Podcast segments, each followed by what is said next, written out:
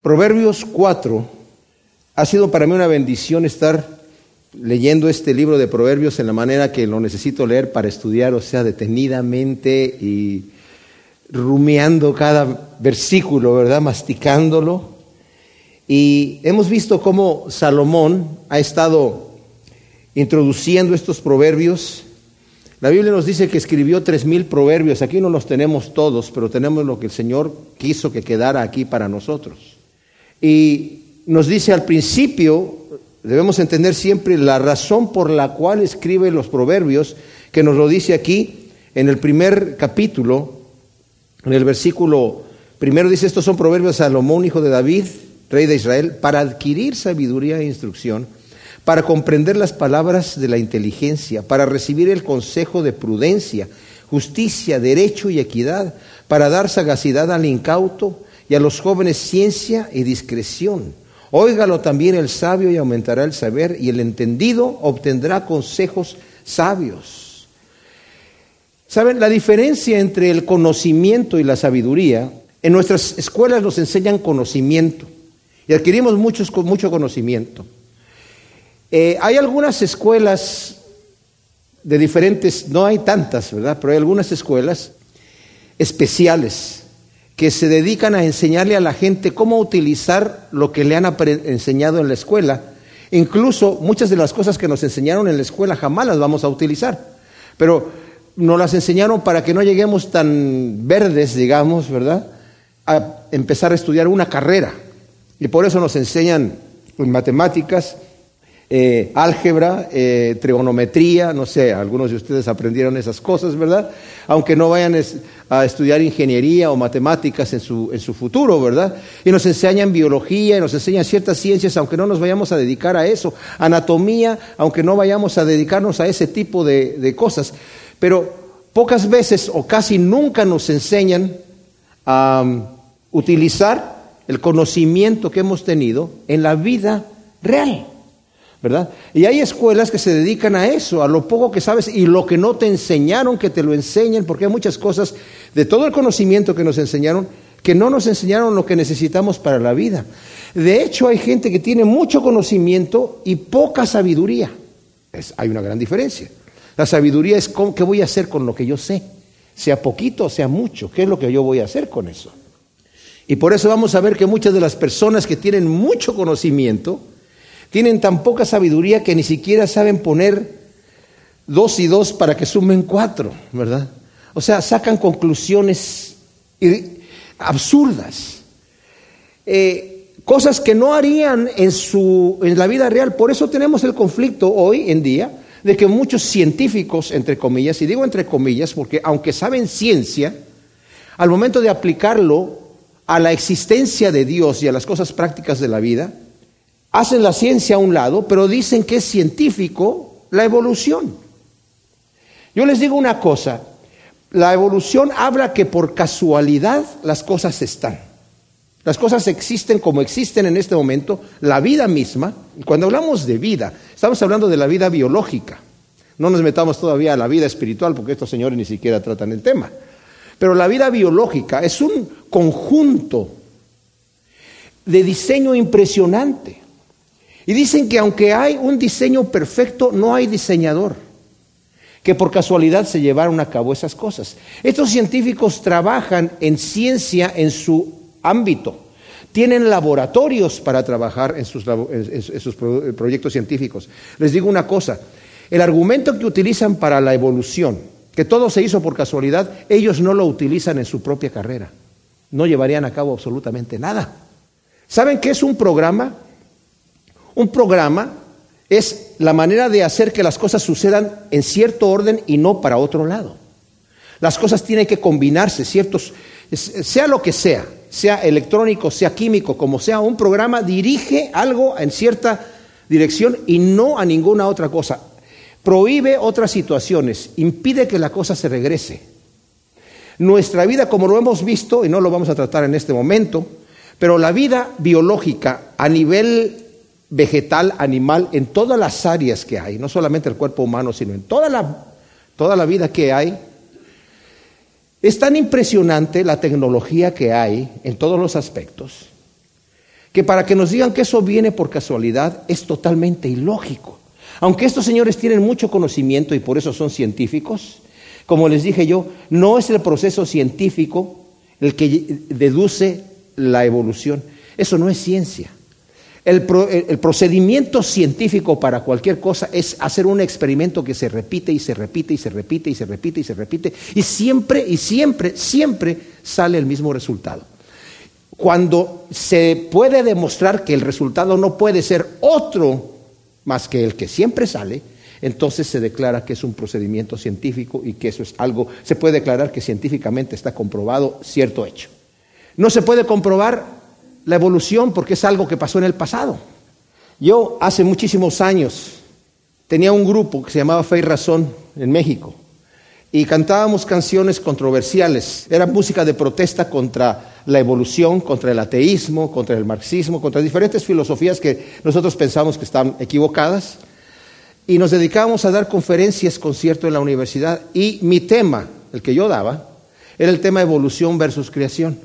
Ambos como teorías, porque no estuvimos ahí cuando sucedió. Pero desde el punto de vista científico y viendo las leyes naturales científicas, hay leyes naturales, hay leyes científicas. Esas leyes quieren decir que algo sucede y sucede y sucede y siempre sucede de la misma manera y no sucede de otra forma. Eso es científico, ¿verdad? Es demostrable a través de estas leyes que es imposible la evolución, porque va en contra de las leyes científicas.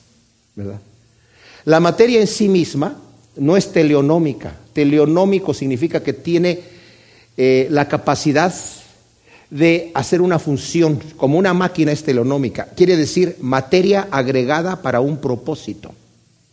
Yo agrego materia para hacer un micrófono y tiene un propósito. Ese micrófono es poder recibir las señales de sonido de mi voz y a través de una bobinita que tiene ahí adentro crear electricidad y enviarlo para que sea amplificado el sonido tiene un propósito. Una máquina de coser tiene un propósito, materia agregada para coser. Nosotros somos una máquina compleja de muchas, compuesta de muchísimas máquinas, millones y trillones de máquinas, todas con un propósito. Mis amados, la materia en sí misma no tiene la capacidad de autoadherirse para crear algún propósito, no tiene esa capacidad. Entonces, cuando nos está hablando aquí de sabiduría, nos está hablando de, quiero que entiendas la inteligencia, el conocimiento, lo que es práctico para tu vida, lo que es real. Tienes que entender mis razonamientos, está diciendo aquí Salomón. Y Salomón nos está hablando como el Padre Celestial a, a sus hijos. Y dice, oíd hijos la instrucción de un padre y estar atentos para adquirir entendimiento. O sea, Entiende lo que te voy a decir, vas a entender entendimiento, vas a entender realmente por qué son las cosas y, cómo debes conducirte en la vida lo que, lo, que es lógico. No se está hablando aquí de cosas raras, no se está hablando de mandamientos absurdos o porque se le pegó la gana, como a veces podríamos pensar que Dios nos dio mandamientos porque se le dio la gana, arbitrarios. No, los mandamientos de Dios y los estatutos de Dios tienen un propósito, llevarnos a una buena vida, a una larga vida, a una vida eterna. No es porque se le antojó que poner la otra mejilla es bueno. No es porque quiso y se le antojó que es más bienaventurado dar que recibir. Es más dichoso dar que recibir. Cuando nosotros nos acostumbramos a eso. Cuando nosotros realmente damos el paso de fe, que digo paso de fe porque va en contra de nuestra carnalidad, de nuestro egoísmo, creerle a Dios y empezar a practicar lo que nos dice, vamos a ver el resultado de nuestra vida. Entonces dice aquí, oye la instrucción de un padre, estad atentos para adquirir conocimiento, porque os doy buena doctrina, no abandonéis mis enseñanzas. O sea, nos está diciendo, yo te estoy enseñando lo que es correcto. Nos exhorta a estar atentos para adquirir entendimiento y saber discernir lo que conviene para los que buscamos la verdad. Dios nos enseña una buena y sana doctrina.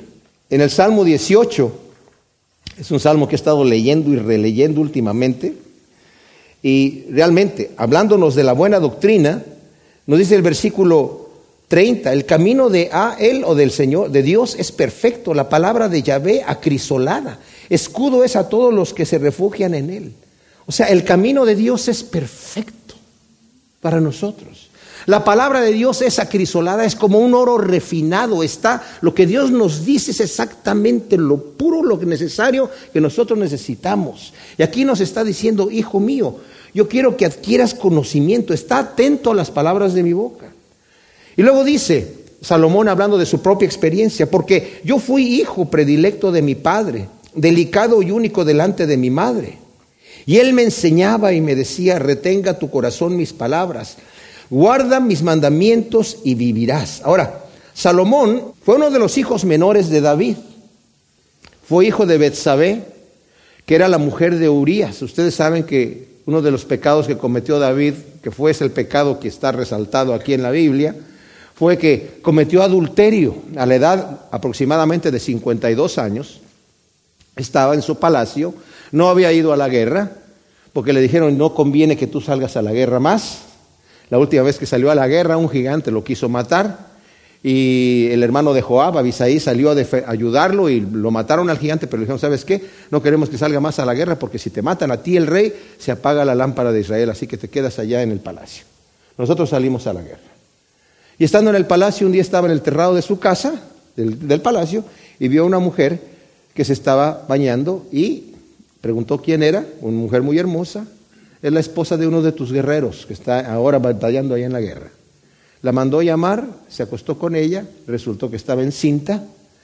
Y sabemos la historia, mandó llamar al marido de la guerra, lo quiso enviar a su casa para que se acostara con su mujer y cubrir el pecado, y el hombre no quiso.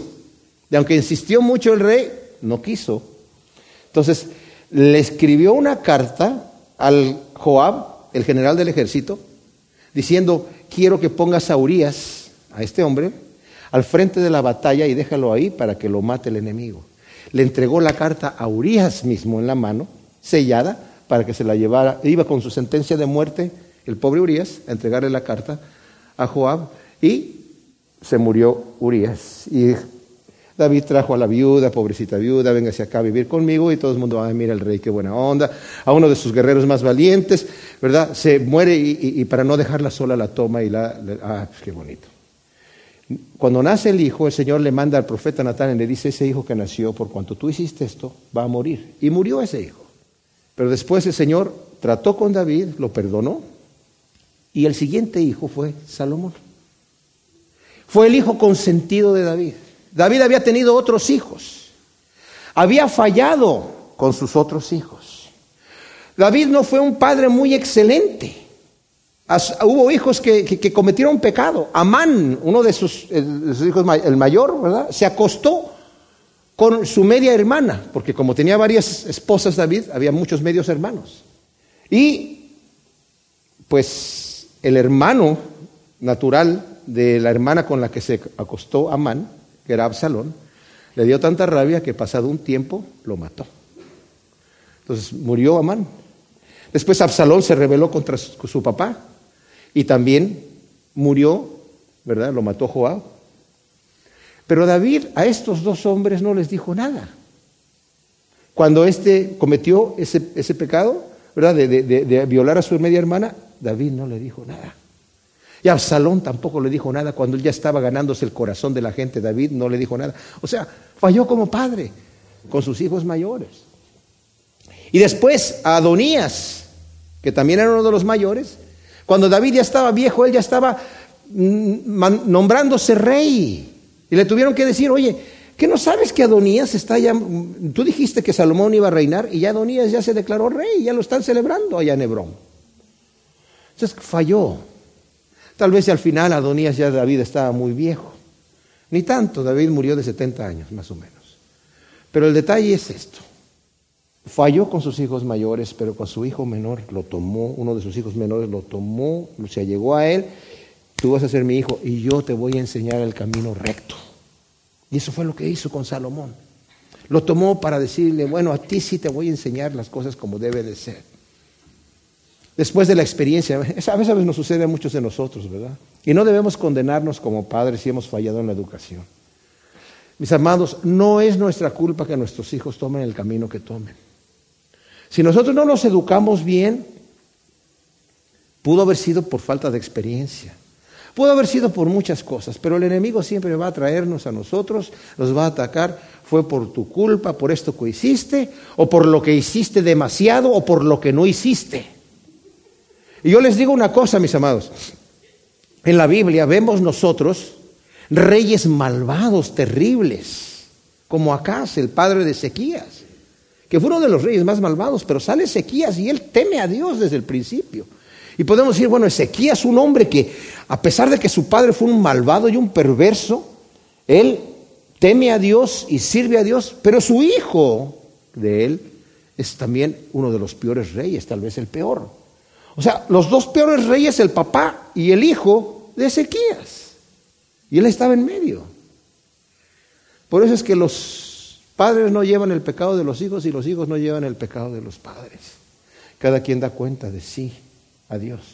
Claro que nuestra instrucción y nuestro ejemplo y nuestro preguntarle a Dios por sabiduría nos va a dar eso.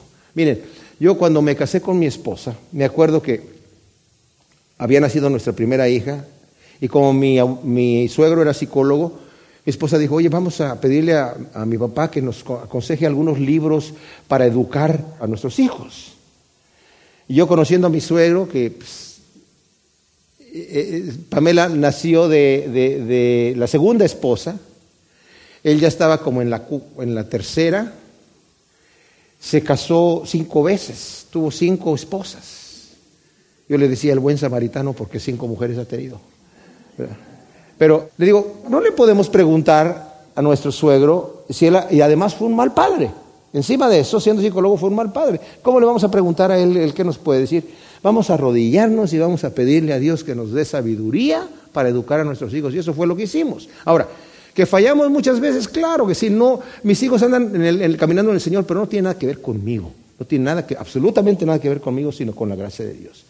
Y por eso yo no tomo crédito absoluto en nada, mis hermanos. Es el Señor el que hace las cosas. Así que no dejemos que nos condene esta situación. Bueno, aquí sí David toma a Salomón y le dice, me enseñaba y me decía, retenga tu corazón mis palabras, dice el versículo 4, y guarda mis mandamientos y vivirás. Adquiere sabiduría. La seguridad de la verdad, mis amigos, los beneficios de la instrucción de David, viene de la experiencia y del íntimo conocimiento con Dios. Ya después de haber pasado por todos esos problemas que había, porque muchos de sus hijos nacieron mientras él todavía estaba siendo perseguido por Saúl, y por las experiencias que tuvo, al final pudo hablarle bien a Salomón. Y le dice aquí, guarda mis mandamientos y vivirás. Ahora, cuando hablamos de mandamientos, los mandamientos a veces nos pueden parecer restrictivos.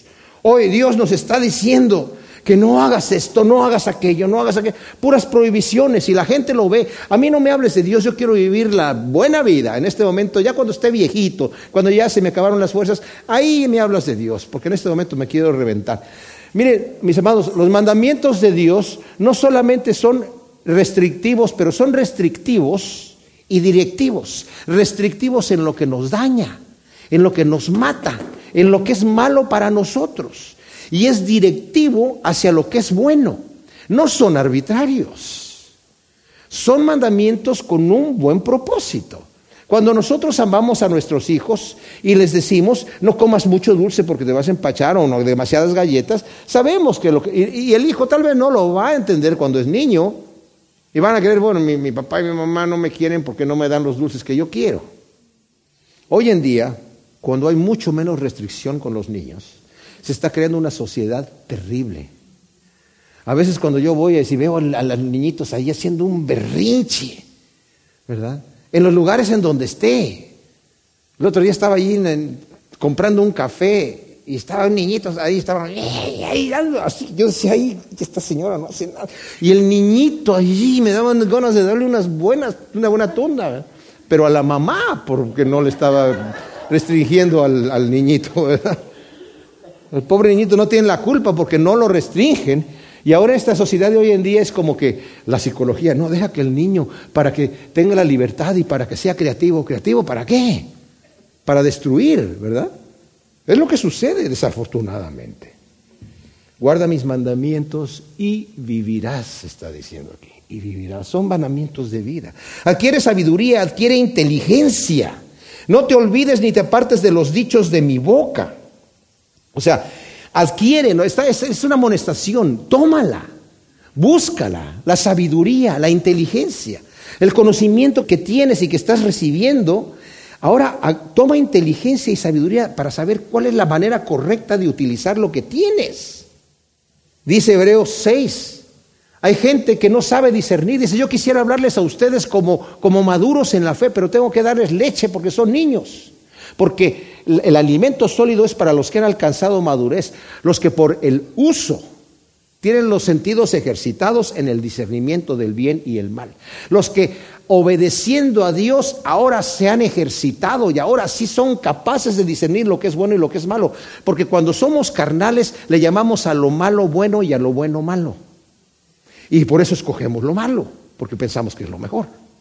Pero cuando obedecemos a Dios, nuestros sentidos son cambiados y el conocimiento también, la sabiduría. Entonces, adquiere sabiduría. No te olvides ni te apartes de los dichos de mi boca. O sea, es algo voluntariamente. No te olvides, tal vez es involuntario, pero no te apartes tampoco, porque es voluntario. Yo puedo escuchar los mandamientos que me está dando el Señor, sí, pero sabes que yo me aparto. No lo hagas, no te apartes. No la abandones la sabiduría y ella te guardará. Ámala y te preservará. O sea, te va a guardar del mal. Te va a preservar en el día de la adversidad. Vas a saber qué hacer cuando venga la aflicción en tu vida, cuando venga la adversidad. La sabiduría te va a guardar y te va a preservar para que no hagas una locura. Sabiduría, ante todo adquiere sabiduría y sobre toda posesión tuya adquiere inteligencia. O sea, la exhortación, búscala con todo tu corazón. Sobre todo lo que quieras buscar y adquirir, adquiere sabiduría, adquiere inteligencia. Sabe qué es lo que tienes que hacer. No dormites en lo que tienes que hacer. Dará a tu cabeza una guirnalda de gracia y te entregará una corona de gloria. O sea, al final vas a poder cosechar los beneficios de esta sabiduría. Cuando tú empieces a prestar atención a lo que Dios te está diciendo, Dios nos habla a través de muchas cosas, mis amados. Nos habla a través de muchas cosas, no solamente a través de la gente sabia, a través de la gente torpe también podemos escuchar y podemos observar, esto no conviene, mira lo que hizo fulano, lo que está haciendo y mira hacia dónde va. Pero adquiere inteligencia, adquiere sabiduría, búscala, presérvala, no solamente para saber qué es lo que tengo que hacer, porque cuando está hablando aquí de sabiduría y de inteligencia, está hablando acerca de poner por obra esos mandamientos. No te apartes de hacer lo que el Señor te está mostrando. Y te lo está mostrando en tu conciencia, te lo está mostrando en tu corazón. Dios le da a aquel que quiere obedecer. Al que quiere hacer la voluntad de Dios, Dios le da a manos llenas. Y le da la capacidad y lo dirige por el buen camino. Al final vas a estar satisfecho. Va a ser una corona en tu cabeza, en esta vida y en la venidera. O sea, vas a estar satisfecho de haber obedecido, de haber dejado que Dios te guíe en el camino correcto y vas a cosechar el buen fruto de buscar la sabiduría, ella te va a engrandecer, te va a honrar y te va a coronar. En el versículo 10 del Proverbios 4, Salomón sigue hablando, aquí le está hablando a sus hijos. Y cuando dice hijo mío, seguramente se estaba refiriendo a uno solo, aunque me imagino que tuvo varios, porque también dice hijos míos, al principio está hablando en plural, ¿verdad? El primer versículo de este Proverbios 4 dice, oíd hijos la instrucción de un padre. Pero después como que se concentra y dice, yo también fui hijo y escuché la instrucción de mi padre. Y él me decía, no abandonen los mandamientos de mi boca, adquiere sabiduría, adquiere inteligencia, que es saber qué hacer con lo que el conocimiento que tienes para ponerlo por obra. Y eso te va a coronar, te va a honrar. Si tú la honras, te va a dar un beneficio recíproco a tu vida. ¿Cómo voy a honrar yo a la sabiduría? Poniendo por obra aquello que sé que es lo que tengo que hacer. Mis hermanos, hay gente que sabe que hay cosas que están haciendo en su vida que no le convienen, que son malas para ellos. Dice, yo ya sé que esto es malo, pero pues de algo me tengo que morir. Ah, bueno, pues ya lo dijiste, ¿verdad? Y, hay gente que creen que de alguna manera Ellos tienen una dispensación en donde pueden salir adelante sin mucho daño, pero eso no es ser sabio. Dios nos está dando ciertas cosas en nuestra conciencia. Nuestra conciencia es el monitor. La Biblia le llama corazón a veces o le llama conciencia. Cuando dice que tengo que tener un corazón, que tengo que, más adelante nos va a decir sobre todas las cosas, guarda tu corazón porque de él mana la vida. No es que, ay, sí señor, tengo que ir a ver al cardiólogo. Porque, eh, no, no se trata de eso. Se está tratando de guarda tu conciencia. No dejes que se cauterice. Dios te habla a través de la conciencia. Sus leyes están escritas en tu corazón, en tu conciencia. Ahí te está hablando el Señor. Tienes que obedecer lo que te está diciendo. La gente dice es que tengo al diablito y acá tengo al angelito. No hay tal cosa. Lo que existe es Dios que nos está hablando a la conciencia y nuestra rebeldía misma. No hay diablito. Somos nosotros mismos los que batallamos con eso. Y aunque Dios nos habla, a veces nos hacemos sordos. Y cuando nos hacemos sordos, Dios nos arranca las orejas. Cuando nos hacemos ciegos, Dios nos arranca los ojos espirituales. Y después ya no entendemos. Después ya no razonamos. Y cuando nos hacemos necios, nos entrega una mente reprobada. Dice, ¿eso es lo que quieres? ¿Quieres basura? No es que Él nos aviente a la basura, nos deja en el lodo. Nosotros ya estamos en el lodo y queremos permanecer en el lodo. Y al final el Señor dice, mi espíritu no va a contender con el hombre para siempre. Yo no voy a estar peleándome contigo toda la vida para decirte que te salgas de la mugre que estás. Si quieres quedarte ahí, ahí te voy a dejar pues. Y cuando eso sucede es la muerte misma. Si Dios ya no nos ayuda, ¿quién nos puede ayudar? Dice la Biblia, si Dios es por nosotros, ¿quién contra nosotros? Muy bien. Y si Dios no es por nosotros, no importa quién esté con nosotros, porque si Dios no está con nosotros, estamos perdidos. Dice el versículo 10 pues del Proverbios 4. Oye, hijo mío, y recibe mis razones y se te multiplicarán años de vida. Wow, qué hermoso es esto. O sea, ¿qué es lo que Dios quiere para nosotros? Que vivamos vidas plenas, siguiendo sus preceptos. El necio por su vida de vicio y crimen acorta sus días, mis amados. Hay forma, claro, decimos, bueno, cada quien tiene su día. Ya lo hemos visto eso anteriormente en otro proverbio. El día que, ya está destinado para Dios que tú te mueras, te vas a morir. Te va a llevar el Señor. Eso sucede cuando yo estoy haciendo la voluntad de Dios. Yo puedo acortar mi vida, si yo quiero, irme antes de mi tiempo. Eclesiastés, capítulo 7, que es el siguiente libro después de Proverbios, en el versículo 17 dice, no seas demasiado impío ni insensato, ¿por qué morir antes de tiempo? No seas demasiado insensato e impío, ¿por qué has de morir antes de tiempo? Aquí mismo en Proverbios, en el Proverbio 10, versículo 27, el temor de Yahvé aumenta los días, pero los años de los malvados serán acortados. Fíjense, el temor de Yahvé aumenta los días, pero los años de los malvados van a ser acortados. Y en el Salmo 55, la, segunda parte del versículo 23, dice, los sanguinarios y los traidores no llegarán a la mitad de sus días. Si la sabiduría de Dios y las razones de Dios multiplicarán los años de vida, el necio puede acortar su vida.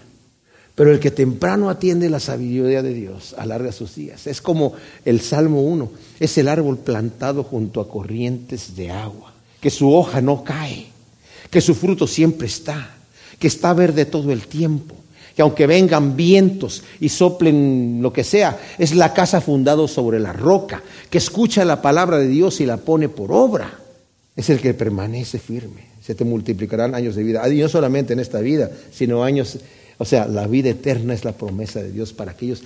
Al que quiere vivir, Dios le da vida eterna. Pero el que se quiere morir, Dios le da la muerte eterna, la segunda muerte. El que quiere vivir busca a la vida. Y la vida está en Cristo Jesús. Y no hay en otra vida, más que en Cristo Jesús.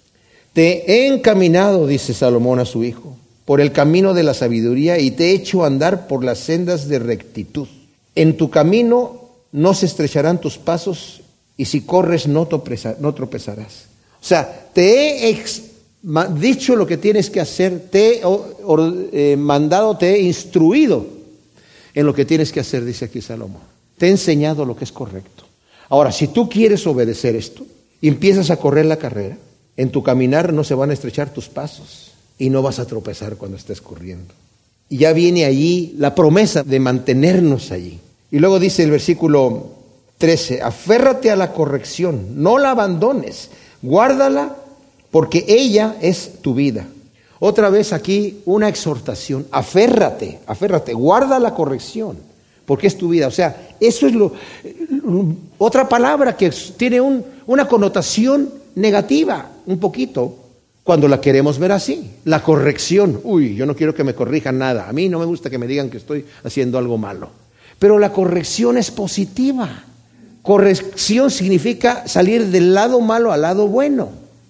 Cuando decimos esto está correcto, puede ser que simplemente estamos diciendo que está bien, no que tuvo que estar mal y después tuvo que ser corregido. O sea, cuando lo vemos desde el punto de vista que lo queremos ver, la palabra corrección significa que está bien.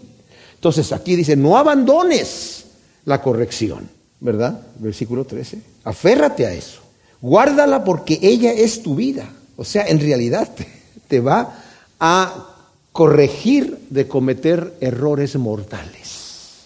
Te va a librar de la muerte, te va a librar del mal, te va a librar del vicio. La gente muchas veces que cree que por practicar el vicio tiene la libertad.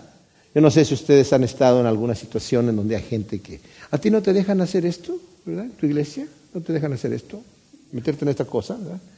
Y no es que no te dejen, como Pablo dice, todas las cosas me son lícitas, pero no todas me convienen. O sea, Dios me deja hacer lo que yo quiera.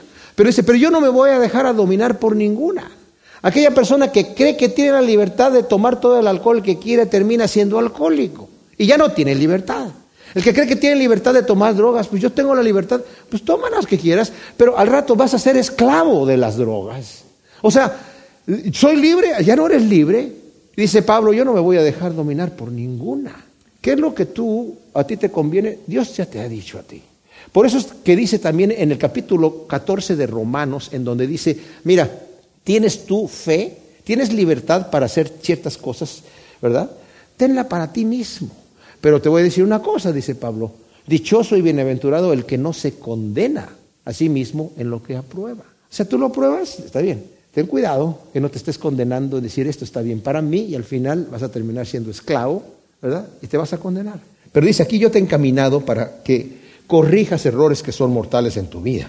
No entres por el camino del impío ni vayas por la senda de los malos. Esquívalo, no pases por él. Desvíate, pasa de largo.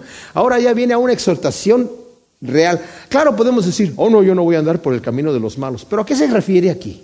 No se está refiriendo aquí, aunque también se refiere, a un criminal. A que pase un criminal con machete o con puñal o con ametralladora y que diga, vente, vamos a matar a alguien. Ay, no, yo no voy a hacer esa cosa. No, no, como yo. Pero aquí se está refiriendo también, no solamente al criminal ya grueso, aunque también se refiere a él, pero también a la presión de los amigos. Vente, hombre, si no te va a pasar nada. ¿Qué tanto es tantito? Una no es ninguna. Pero aquí dice, no entres por el camino de los impíos, ni vayas por la senda, esquívalo. O sea, cuando lo veas, cuando veas la tentación, esquívala. Conócete a ti mismo. Dios te da entendimiento para que sepas qué es lo que puedes y no puedes hacer. Nuevamente, estamos hablando del Salmo 1, ¿verdad? Bienaventurado el, el varón que no anduvo en camino de malos, ni se ha sentado en silla de escarnecedores ni han dado eh, en el camino de pecadores, ¿verdad? Sino que ha estado siempre deleitándose en la palabra de Dios, que ha estado siempre en las cosas que sabe que tiene que hacer, que ha tomado la sabiduría y la inteligencia, se ha aferrado a la corrección. Ese es el árbol plantado junto a corrientes de aguas vivas, que lo van a mantener firme y lo van a mantener con vida en el día de la adversidad. Versículo 16.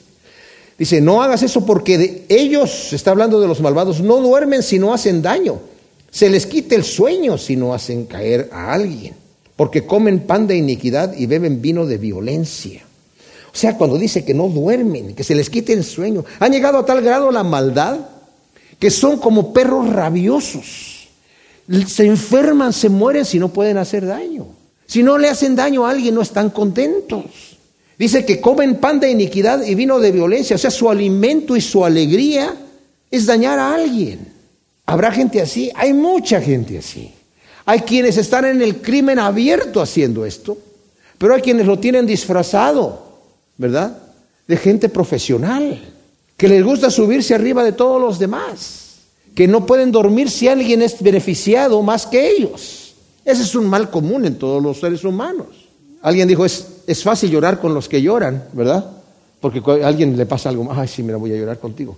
Pero te gozas con alguien que se goza, con alguien se sacó la lotería y tú tienes tu boletito en la mano, te gozaste porque aquel se sacó la lotería. Y dices, ¿por qué no me la saqué yo? Te la sacaste así, qué bonito. sí, ojalá te atropellen ahí en la salida, ¿me entiendes? Ojalá te den billetes falsos. Increíble. No duermen si no hacen mal y su alimento, su vino, o sea, su gozo es hacerle daño a alguien. Porque comen pan de iniquidad y ven el miedo de la violencia. Wow. Miqueas 2, 1 y 2 dice, hay de los que en sus camas piensan iniquidad y maquinan el mal y cuando llega la mañana lo ejecutan porque tienen en su mano el poder de hacerlo. Codician las heredades y las roban y las casas y las toman. Oprimen al hombre y a su casa, al hombre y a su heredad. Ese es el crimen que vemos hoy en día.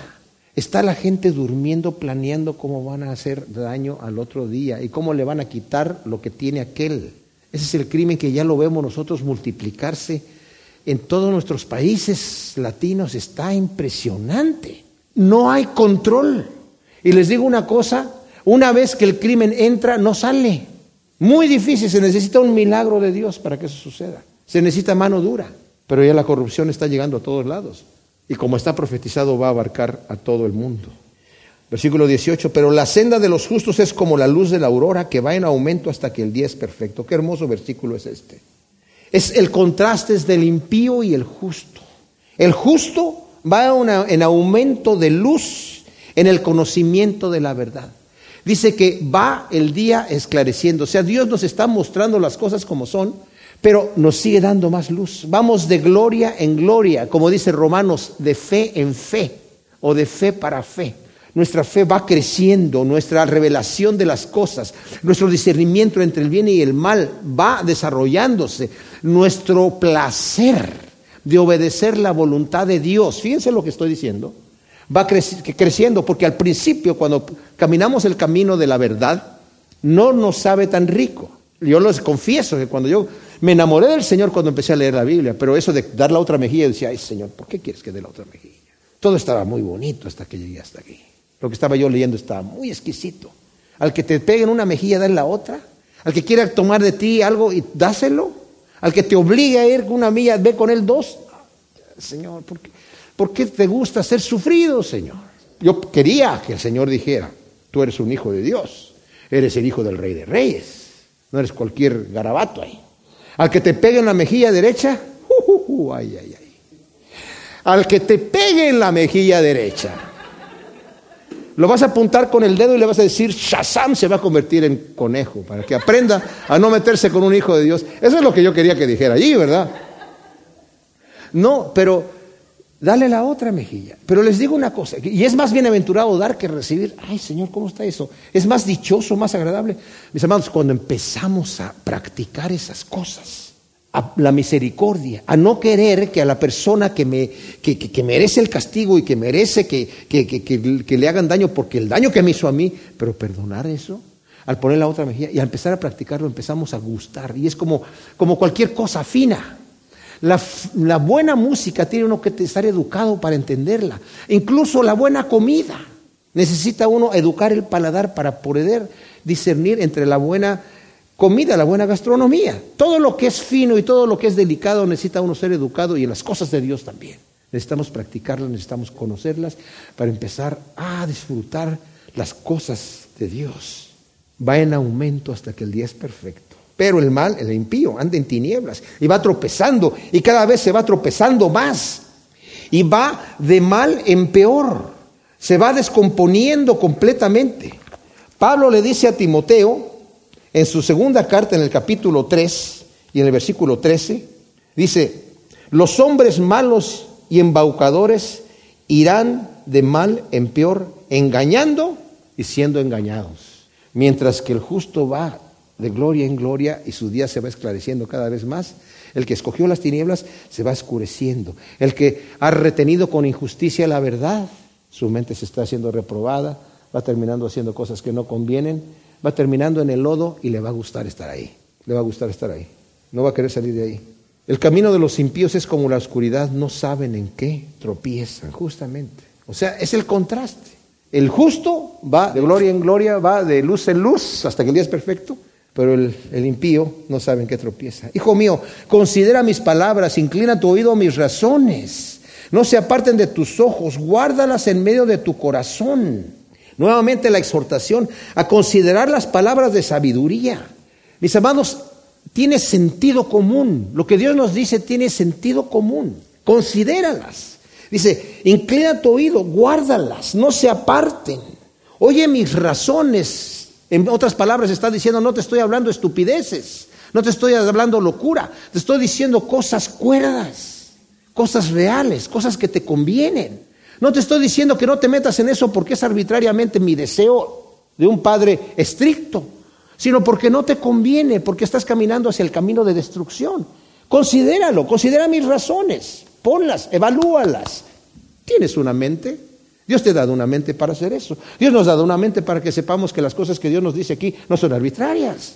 Tienen todo el sentido común para que nosotros podamos decir, wow, por lo menos piensa que lo que Dios te está diciendo, el valor de la paz. La religión, por ejemplo, con eso de ISIS. Yo estaba viendo, oyendo un noticiero en donde decía el tipo este, el jefe de los... Dice, dicen que el Islam es una religión de paz. No, señor, es una religión de guerra. Tenemos que matar a todos los infieles.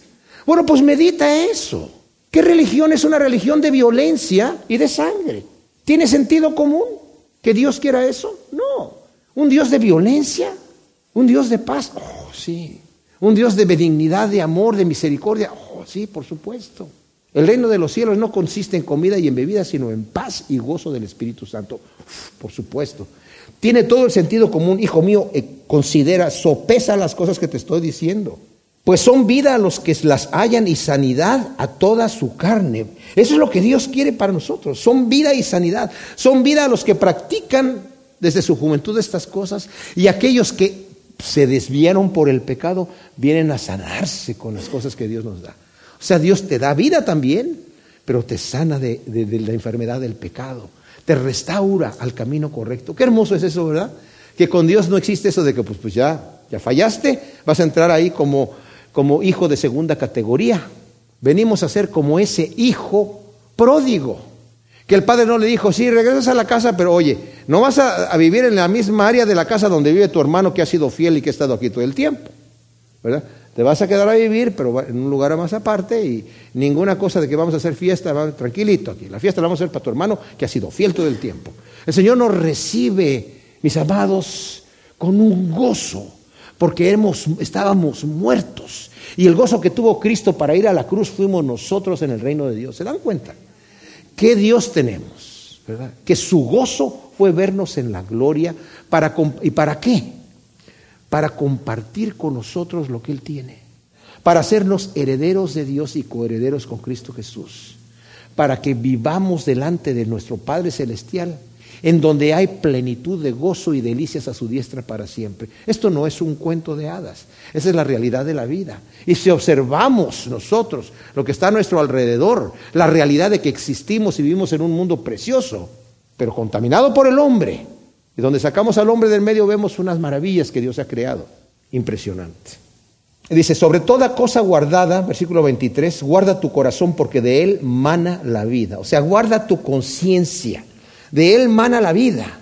Pon un filtro en tu corazón y en tu conciencia.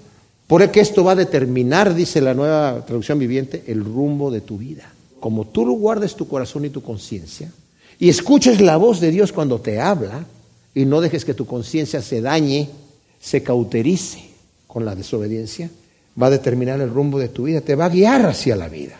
Aparta de ti la boca perversa, aleja de ti la falsedad de labios, tus ojos miren de frente y ábranse tus párpados hacia lo que está delante de ti. En otras palabras, está diciendo, también pon un filtro en tu boca. Santiago nos advierte de la lengua, todo el daño que podemos hacer con la lengua. La mentira, la calumnia, la blasfemia, el insulto, la maldición, y las palabrerías vanas, todas esas cosas son dañinas y están ahí en nuestra boca. Pon un filtro. En vez de utilizarlo para eso, di la verdad, alaba a Dios, bendice, anima a tu prójimo. La boca la puede usar para las dos cosas. Dice, pon un filtro, pon un filtro en tus ojos. Dice Job, yo he determinado, hice un pacto con mis ojos. El Señor dijo, ten cuidado con tus ojos. Si tu ojo te es ocasión de caer, sácalo y échalo de ti. Si tu mano derecha te es ocasión de caer, Córtala y échala de ti. Si tu pie te es ocasión de caer, no está diciendo el Señor que entremos mutilados al reino de Dios, que nos mutilemos, porque mi mano derecha, yo sé que dice que tu mano derecha no sepa lo que hace la izquierda, pero no se refiere a eso. No es que mi mano derecha me va a hacer ocasión de caer, o mi ojo derecho me va a hacer ocasión de caer.